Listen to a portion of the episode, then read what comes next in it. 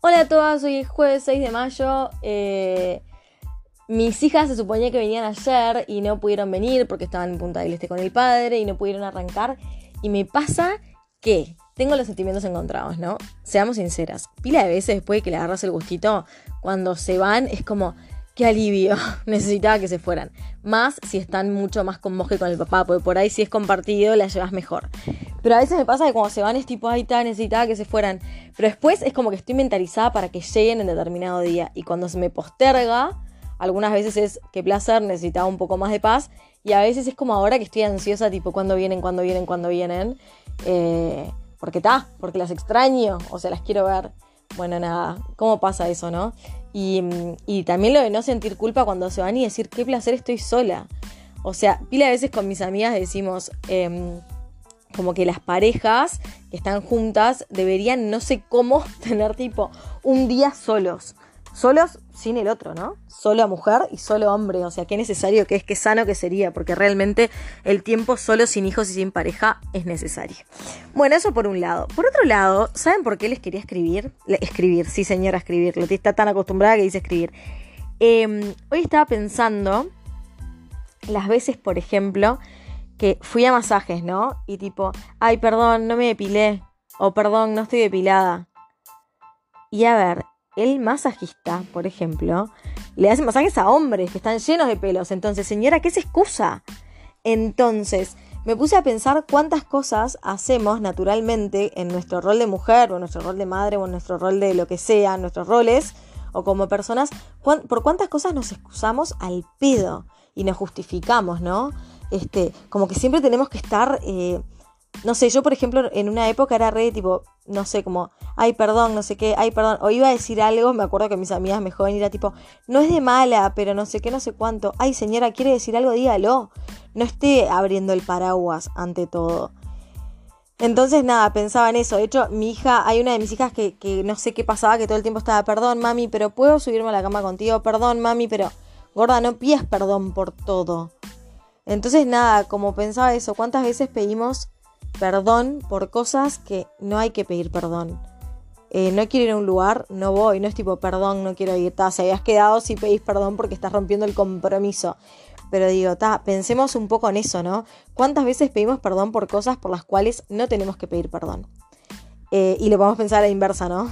¿Cuántas veces nos cagamos en el otro con cosas que podamos ser un poco más eh, empáticos? Ser buena persona no cuesta nada. Eso por un lado. Después quería hablar de que me pasa con un montón de chicas que me dicen que no saben aceptar cumplidos. Por ejemplo, alguien le dice qué linda que sos y la otra persona es tipo, eh, o no contesta nada o no sé qué. Y es por como que no saben aceptar esos cumplidos. Y está buenísimo aprender a aceptarlos. Porque nos dicen algo lindo y decimos gracias. Entonces estamos con el perdón y ahora sin querer me fui al gracias. No lo tenía planeado de esta manera, pero ahora sí.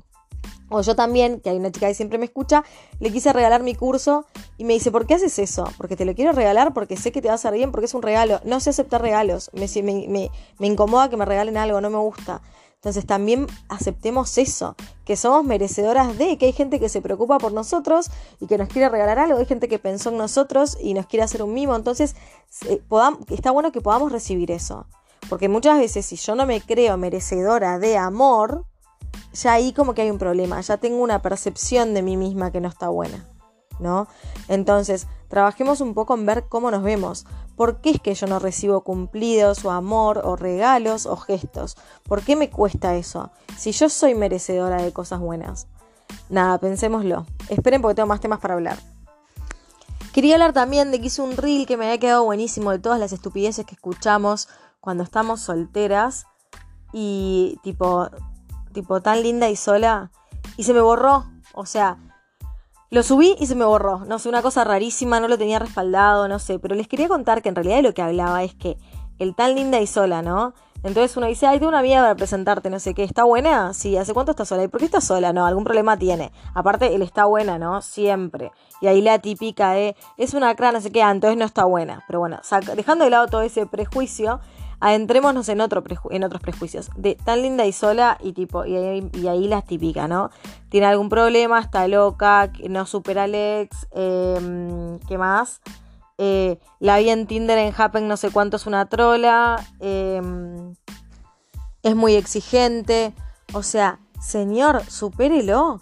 Se puede estar sola porque tengo ganas de estar sola, puedo estar sola porque me estoy divirtiendo, puedo estar sola porque acabo de salir una relación y tengo ganas de cagarme de risa, puedo estar sola porque necesito tiempo para mí, puedo estar sola porque no encontré a la persona que me diera vuelta, puedo estar sola porque me estoy divirtiendo, puedo estar sola porque estoy sanando, porque me estoy reencontrando, porque, o sea, dejemos de pensar que la persona que está sola tiene un problema. O sea, Listo, no es así. Aparte sola, no, soltera en realidad, estoy usando mal el término. Pero dejemos de pensar que la persona que está soltera tiene un problema. O sea, la persona que está soltera puede estar soltera porque quiere. Porque es mucho más sano eso que estar agarrando cualquier cosa con tal de no estar solo. Hay razones por las cuales no está bueno estar con alguien. Y esas razones son para complacer al que dirán, onda, tipo, estoy con alguien porque última no estoy en el ojo de esta pobre, esta sola, ¿está?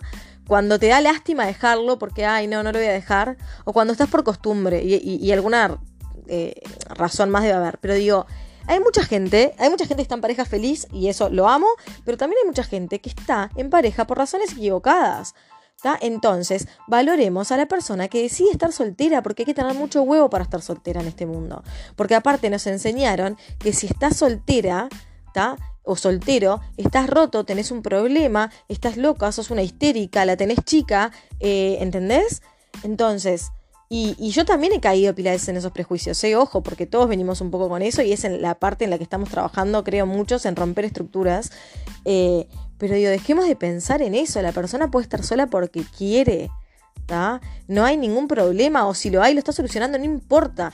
Pero lo que está mal es creer que una persona está completa y sirve y tiene valor en la medida en que esté con otra persona. Porque estamos completos iguales y solos, porque no necesitamos de nadie. Y ese es el problema, cuando elegimos las parejas necesitando. Yo quiero estar con alguien porque lo deseo, porque lo anhelo, porque lo quiero, porque suma, no porque lo necesito. Entonces ahí parte todo. Nos hacen creer y nacimos creyendo que necesitamos a un otro para estar completas. Y que si estamos solas o solteras es porque nadie nos elige. Y si nadie nos elige, tenemos un problema. Y mismo, le voy a decir de verdad, yo cuando me separé y en un momento sentía que nadie me elegía, o sea, como que salía con tipos y en vínculos que no se daban y que de repente se enganchaban con otra, pero no conmigo en serio, yo sufrí también porque yo decía, nadie me elige. Pero ¿saben cuál era el principal problema? Y es un cliché, pero es típico, no me estaba eligiendo yo misma. Entonces, en la medida en que yo no me elijo, en la medida en que yo no me priorizo y no me veo y no me siento un partidazo, nadie me va a elegir. Porque yo no me estoy eligiendo y cuando yo no me elijo, tomo malas decisiones. Decido mal, me, me, me dejo enganchar en vínculos que no están buenos.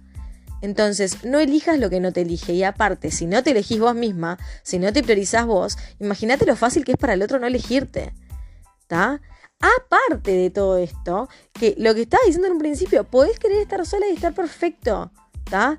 Pero no, no caigamos en el hecho de tipo, como estoy sola, estoy rota, tengo un problema porque nadie me está eligiendo.